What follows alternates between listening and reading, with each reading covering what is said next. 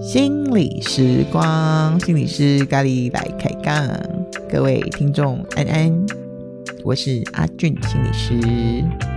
大家好，我是雀雀心理师。噔噔噔，今天又是雀雀心理师时间。为什么讲到雀雀就要笑一下呢？你 好好表达一下好吗？我每次回去回听我们的那个 podcast，我就觉得哇，这我觉得我们比较像是在讲笑话。就不就不知道在搞笑什么了。对对对对对。可是我们讲的是严肃，我们都讲关系议题。对，但怎么会讲那么搞笑呢？不过我觉得就是搞笑里面还是可以听到一些东西啦，是吧？这样就先开场来安慰自己，对对对对，安顿大家一下，或者帮大家打预防针。就是我们还是有用的东西，不 靠自己找到就是。是的，是的，是的。好的，雀雀心理师是我们就是婆媳问题的专家，我都害怕了。你是怕？必须澄清，我跟婆婆的关系很好。哦，对，她跟她婆婆的关系非常好，是是是是是，对对对对对对，好好好。你上次开开启了那个三角关系、三角饭团的议题，对，然后上次比较像是一个一个。概略性的去陈述我们讲这个系列的一个一个打开一个门吧，哈，比较像是那个打开那个门，嗯、然后打开门之后，我们可能就会在上次提到迷路，嗯、那我们这次比较会把主轴放在呃中间夹心的部分。啊，嗯，夹心好不好吃这很重要，对，然后是什么口味的哈？对啊，如果不 creamy 那才是很可怕，是是，所以我就在想说，嗯。延续上次我们提到有一个部分，就是说，那中间这个夹心到底要怎么去觉察自己的状态，然后怎么做才可以得到一个比较周全的结果，在那个关系上面可以达到一个平衡，这样子。所以你这今天比较要谈的是那个先生的角色。对对对对对。等一下，等一下，各位听众，请把你的先生抠过来听，重要的来了，很重要，很重要。对对对，我觉得那个中间那个夹心，也许是男朋友，有可能是先生，但也有可能是女性。嗯，呃，因为现在家庭其实有很多呃重组也好，或者是有很多的变化也好，嗯、也有可能是呃先生跟太太结婚之后住到那个太太的娘家去。嗯、我觉得这样子的状况也有可能会是变得是女生当夹心。嗯嗯，好，那那等我一下。好，各位夹心。请准备，请把你的夹，如果你是饼干的话，麻烦请把夹心找过来。对对对对对对对，嗯、或者是如果你是饼干的话，也许我们可以多多的透过这一集去理解夹心的为难，这样子。好啊，好啊，嗯嗯嗯嗯。好，那你先先想从哪里开始？我，我觉得我有点跳痛，在在想这个议题的时候啊，我会反而是回想到教养这个议题耶。嗯嗯，有没有真的很跳？就好可怕，对，到底谁没教养？不是啦，是就是我们在身为母亲的时候，我们去怎么去教养我们的孩子，然后我们跟孩子的界限。嗯，呃，等于是说，如果我们把这个夹心视为是一个男孩的时候，我们把男孩的成长过程拉回到他小时候，我们身为一个母亲的时候，我们就教这个孩子，嗯，对，然后我们跟这个孩子保持什么样的安全距离？什么时候你会放手？什么时候你真正可以真对他放心？我们我们要把那个轴线把它往前一点去拉，拉到他的小时候。嗯嗯嗯嗯嗯嗯。好好，你再继续，我有点听不懂。哈哈哈，的确会有点跳，对，的确会有点跳。但是那是一个时间轴的问题。为什么我们要去理解这个部分？嗯、也就是当嗯，男孩在被教养的过程当中，嗯。如果呃，因为现在的小孩都生的很少，而且都是很保护的，嗯，所以如果我们对这个孩子是非常非常保护的，嗯，那什么都帮他做好的，那可想而知，这个可爱的小男孩他长大的时候，他在寻找他的伴侣的时候，他也许就会期待他的另外一半是要很能够嗯照顾他的，嗯，然后可能会是像是一个妈妈的，他心里心目中那个妈妈的那个角色，他要做很多的家事也好，他什么都帮他准备好。嗯，对，然后他可能带着这个期待去找他的另外一半。那当然，这个男孩后面的家庭也好，呃，爸爸妈妈也好，也会希望说，哎，我孩子找到的另外一半能够照顾我的孩子。嗯嗯，对。然后，所以变成是大家都有一个共同的意思是说，呃，我的孩子的另外一半要是能够充分照顾我的孩子的。嗯，就在那个家庭里面，对，在那个家庭里面。是是是是，所以当在这个教养的过程当中，呃，我觉得这是一个照顾的成分是一个，然后另外一个部分就是管教，我们会不会对我们的孩子管教过多？嗯，比如说你的孩子现在多大？我的男生的部分九岁，九岁。嗯，你有想过你什么时候可以开始在他身上开始练习放手这件事情吗？就不要管他管太多，或者是说不要一直在他旁边碎碎念。我觉得我蛮小的，蛮小，真的。对，多大的时候你可以放手？我觉得我放手好像放有点太快，真的，放手放蛮快的，那很好啊。很好吗？很好啊，他现在就很放飞自我耶。是是是、嗯，我都不知道他去哪。我觉得这样蛮好的。那个好是说，呃，当你知道我们我们通常会管小孩嘛，嗯，那管小孩的过程当中，也许呃，他就会习惯我们通常都是这样子对他过度的管教也好，过度的干涉也好，嗯、那他变成是什么事情，他都要来请教妈妈。请教爸爸，所以他也许在这个脉络里面，他可能大学了，他可能研究所，他可能结婚了，嗯、他什么事情他都觉得还是要参考我的爸爸妈妈的意见。嗯，那是很根深蒂固的一种概念。没错，没错。那的确，我觉得。嗯，这是这是一个挑战啊，就是说，什么时候你可以，你你可以为你的孩子更早去设想，说什么时候他可以变成是有一个独立的能力，然后他是一个独立的个体，嗯、也就是在他更小的时候，你就要试着去跟他做一个呃切切分，就是说他是他，你是你，你不要过度去管他。我觉得身为家长要有这个。认知，那所以在男孩的成长过程当中，他就开始经验，我要对我自己负责任，不管是我自己的行为，我的我的关系，嗯。嗯嗯嗯嗯，对，所以我觉得这个的确是跳比较远去讲小时候。那所以当现在，呃，线上的男朋友也好。然后老公也好，在听到这个的时候，你也可以回想一下，你自己是一个什么样子长大的小孩？是父母一直叮咛你，然后嘱咐你，然后一直把你保护的好好的，还是其实他有给你足够的空间让你去练习独立，然后为你自己做很多的选择跟负责？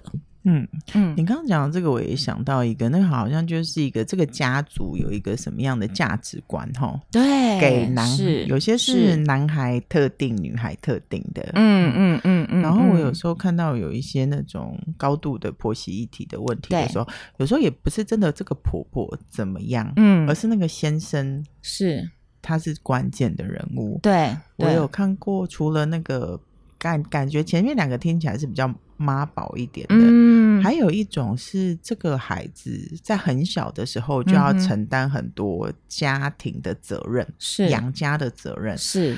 他在很小的时候，他在心里面对他的家有一种过度认同，嗯嗯，所以他在以后再去建立他建立他自己家庭的时候，对，那个时候真的会有一种，就是我要离开。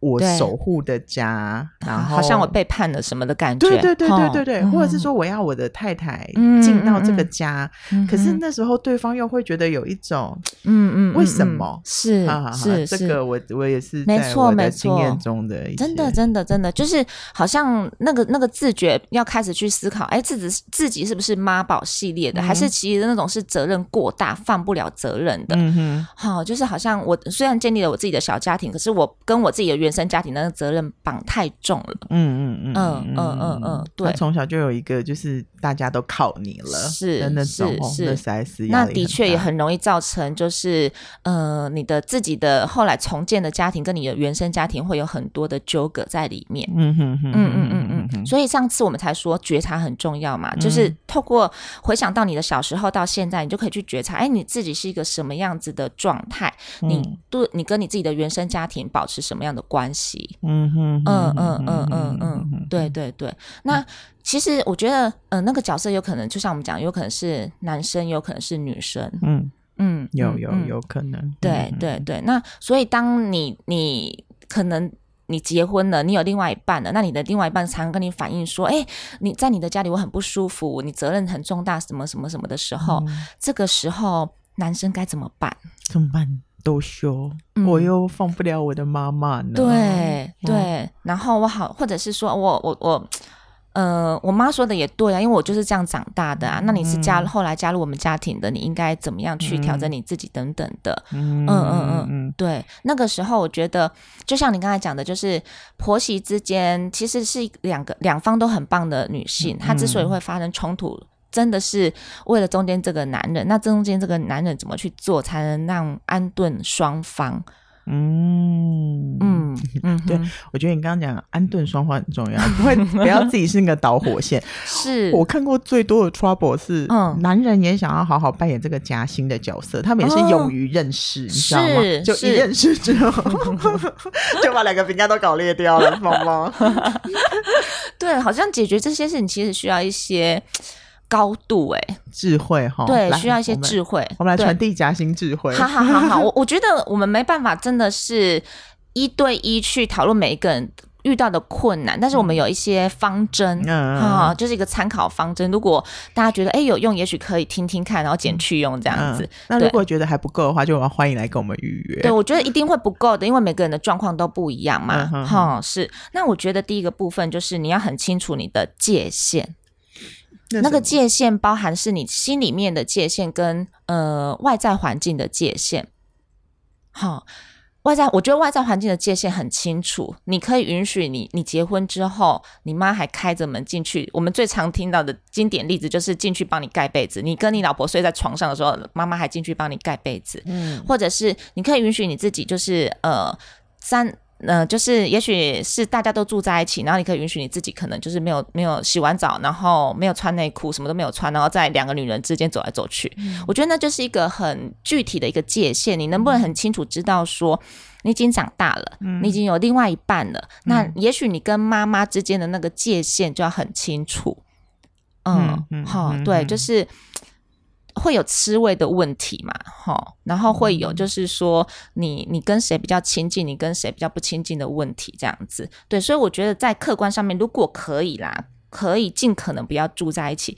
我当然不是怂恿大家一定得分开，嗯，但是如果说大家条件允许的时候，真的要去思考这个问题：说是不是结了婚之后，然后还要住在一起，还是说其实可以住隔壁啊，住附近啊，但是呃不要住在一起，因为那会有所谓的习惯的问题。那当然，如果说哎大家是同一栋透天，那是不是？你们两夫妻，或者是你们的小家庭，能够有拥有自己比较单独的一层，嗯，对，我觉得那样子在习惯上面也不会造成说，呃，新人旧人中间有很多的纷争跟冲突，嗯哼，哼，嗯，因为我们也是带着我们自己的习惯进到一个家嘛，嗯，我们也会有我们原本的东西这样子，嗯哼哼，对对对，这是一个比较外在环境的界限，对，那另外一个部分就是心理的界限。嗯，外在环境的界限，我想要多讲一点，好好好吧？来补充一下。嗯，因为我觉得那个，哎、欸，外在环境的界限呢，有些人会觉得说啊，这也没什么大不了的，嗯，或者是说我们家庭也很欢迎你的加入，是没错。可是我在这边会想要提醒夹心一件事情，嗯、就是啊。呃不管你是男生还是女生啦，哈，你可能要去想象一下，就是就如同刚刚雀雀心理师讲的，就是我们是跟一个很棒的人结婚，对，所以这个人他一定有也会有他的一些脾气或一些习性，是，那是他如果要进，我觉得这是对那个人的很大的挑战，就是说，当我进到这个家庭里面，有一些我自己喜欢的特质无法展现的时候，他很难在这个。这个系统下面，或是这个家里面，能够好好的生存，嗯嗯，嗯，那就忽略了我们当时，因为我太喜欢他这个特质，而我太想要跟他在一起结婚的目的，是啊、嗯，所以我看到婚姻里面，大部分夫妻都是很两个人的个性都是蛮迥异的，嗯，都是因为差异性而对吸引，对，嗯，可是当我们决定，如果是如果是外面重组家庭的话，我觉得那个家庭就会有自己的。呃，色彩对、哦，可是如果这个这个人要进到这另外一个家系里面的时候，嗯、我觉得那个冲突跟纷争真的很大。对，人在于我。当我变得我觉得我不像我的时候，他有的反击是会最大的，因为我要捍卫我自己。没错，所以很多的什么婆媳冲突啊，嗯、或是很多冲突会在这边发生。是、嗯，所以我们让大家有自己的空间，这个概念并不是要强调分离、嗯，对，是希望我们不要战争嘛。真的，我们是各自尊重，对对对对，然后保有原本都很美好的那一个部分，这样子。对对对，是是是，是，太好了。那心理的，我觉得心理的界限的部分啊，就是说你已经长大了。对，你能不能把很多的责任承担在自己的身上，然后你可以去很面对你要要面对的事情，或者是你的议题，而不是嗯，很多时候可能你你。跟太太之间发生了什么，然后就变得是说要回去讲，对，要回去倒这样子，对对对。那我觉得那那个界限就会有点不太清楚的是，你是好好面对你跟你的另外一半的关系，而不是去往后面去不断的去拉人来加入这场战争。你讲的太好，真的，你很有感是不是？我觉得这实在太可怕了，真的哈、哦，是是是，他会把整个。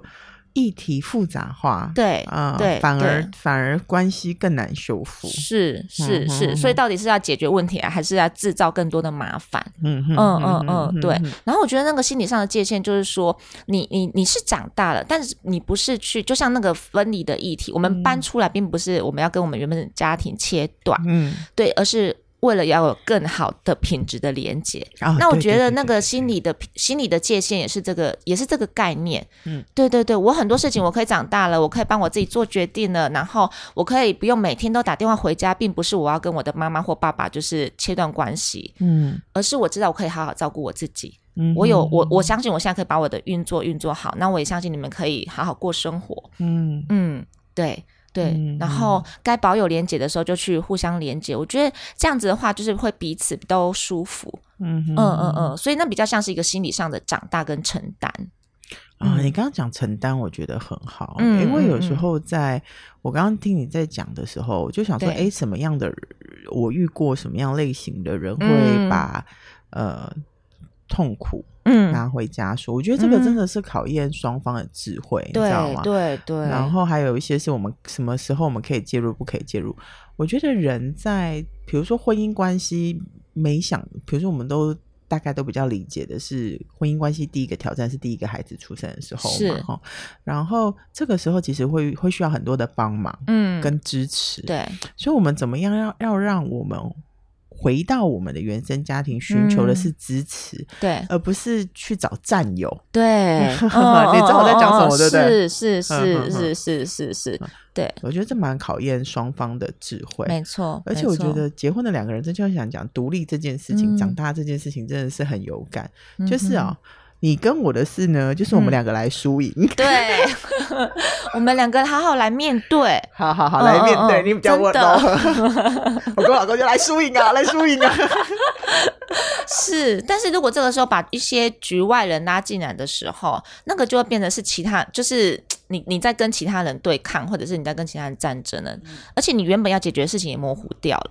对对对，对，对，对，说不定有人就会觉得从中得利，他就从此溜走。啊、哦，这会不会也是一种战术？有可能，哦，可能长期以往的，嗯嗯嗯。但是好像就是，我觉得真正真正要处理这件事情的两个人，也许就会渐行渐远。是是，对对对。那另外一个部分呢、啊？第二点，我觉得想要提醒的就是说，你能不能好好正视你的另外一半跟你提出来他有什么样的委屈，哦、然后他跟你讨论的任何事情，你能不能好好的倾听，然后跟他讨论要怎么去应应？我觉得先听懂。嗯理解这件事情很很重要，这样子，嗯嗯嗯，你又笑了，感觉你脑中又漂浮飘现漂浮很多个案例出来了，大部分都是我自己的啦，先说都不是个案的，都是我的，是先把先把这一趴说在自己身上，嗯嗯嗯。嗯嗯，嗯，我觉得，我觉得这个东西真的是有点男女大不同。你刚刚讲那个，我之所以会笑啊，对，是因为我觉得那个，反正我觉得我们两个讲话都有即时性。每次来录这个，我都觉得我们每个月来录音，就，是要去技改一下，技改，前天改我们自己的冤亲债主。前上个礼拜才跟我先生吵架，嗯，就是我跟他讲有一件事情，就是我花，就是因为我花很多力气跟他讲说，拜托，请不要他再这么做。嗯，可是呢。我就觉得很怪，他就是表面上呢，就是也会跟我很 say sorry，因为我讲了一次、两、嗯、次、三次嘛，对对对对对，然后我就越来越严肃，就是用各种各种姿态啊、撒娇啊，然后定规则啊、小老师啊都有。然后就后来到上个礼拜的时候，他又在在做了这件事，嗯、我就非常生气，我就用暴怒的，嗯、我说不是跟你讲说不要吗？拜拜拜拜拜拜拜，然后他就说啊，这就是他把我的把把我一个珍藏东西吃掉了。他就说我肚子饿，为什么不能吃？嗯嗯、我就说什么什么肚子不能吃，seven 就在我们家旁边，你不可以去买啊？为什么一定要吃我的？嗯、然后结果他就说。啊，就晚上很累了，就想要把它吃掉。我就整个大怒，我说这个，所以我要到那个就是重要的时刻我才想要吃的。是，然后结果他就会觉得，他就很生气，他就气噗噗的。比如说我们家的那蛋糕是一小块，嗯、他就很生气的去买一整个蛋糕，我说还给你。然后结果后来那天呢，我就要做个有智慧的太太，我就先不跟他生气。我就说我看了就是觉得又好气又好笑，这样是。是然后，可是后来我还是再去等他，就是等我们两个都比较冷静，嗯、不是为了一块蛋糕吵架的时候。对，然后我们就开始在聊天了。我会觉得那个需求的东西在这边，在我跟他之间就有了几个层次上的差别。嗯、然后他第一个是跟我讲说：“唉，因为呢，他觉得我对他很好，嗯哼，所以呢。”那个应该没有关系，对。然后我就说，我就已经讲了一二三四五，我很讨厌别人吃我东西。一二三四五，你们也都听到了，是。跟我说这个要留下来，不可以偷吃。然后一二三四五，然后他就会觉得说，呃，那我就肚子饿啊，嗯、这个我会再还给你啊，嗯、什么什么的，嗯、这就是他的逻辑。对，我就觉得有时候好气好笑，原因是，是这就是小男生的逻辑，没错，没错，就是你也不会怎样。嗯哼，然后我就说不。这对我来说是信用问题，嗯，然后他就他就觉得说你神经病哦，一下层次把它这么高，这样，啊，不就是一个蛋糕而已，是，然后是。我还是就是觉得有点生气，嗯，然后可是其实我觉得他其实也听得懂啦，就是那个他也觉得很不好意思，嗯嗯，这个东西也是会发生的，所以当你在讲说需求要被听见的时候，我觉得。就是这一个是，如果我们，而且我们两个是这个事情大概处理了两三天有，嗯、就是发展第一天嘛，嗯，然后就是我们有点小爆掉，嗯、然后结果他就买个东西回来，就是弥补我这样子，对，然后可是我还是觉得我有点生气，是，然后可是我们身体生活还是进行了，然后到昨天我们才有比较多的谈话，这样，嗯嗯嗯，然后我觉得到那个时刻啊，我先生就说，啊，你就跟我讲说。这是你的死穴，嗯，我就说，我一定要我的 coding，你要需要 keyword 来提醒他关键字。然后我就说，哎，这也太辛苦了吧？如果我每个都要这样下 coding，我会不会有点太辛苦？嗯嗯嗯。哎，可是我觉得他是很聪明的，哎，那就那就好，那就是代表这一轮我还没有想要让他赢。嗯嗯嗯嗯，我觉得的确是，有时候我们需要一些关键的字，对，比如说。我觉得在吵架的时候，常常男生会用道理或理智来回应我们的感受，嗯、然后你就一直在失焦，对不上，我们感受一直没有被按按来下来，然后对方就一直跟我们讲道理，嗯，对，所以我觉得关键字这个东西很重要，就是你们能不能在不吵架的时候先有个默契啊？嗯、当我需我的感受需要被按来的时候，嗯、你能不能跟对方说？我想要你摸我的头，或者是抱我一下。嗯，对，就是你要你们之间的那个默契关键字要先设定。嗯，嗯，然后真的在吵到不可开交的时候，你可以赶快出那个指令，就等于是说你把你的底牌先亮出来。嗯。对，然后对方就可以来这样子安抚你。那事情还是要讨论，嗯、但是事情要在冷静的时候去讨论。对对对，同意、嗯、同意。对对对，我觉得这很多时候是我们在做伴侣的时候会去教给大家的一个技巧，就是你能不能在不吵架的时候先去拟定一个你们的默契字眼、嗯、关键字。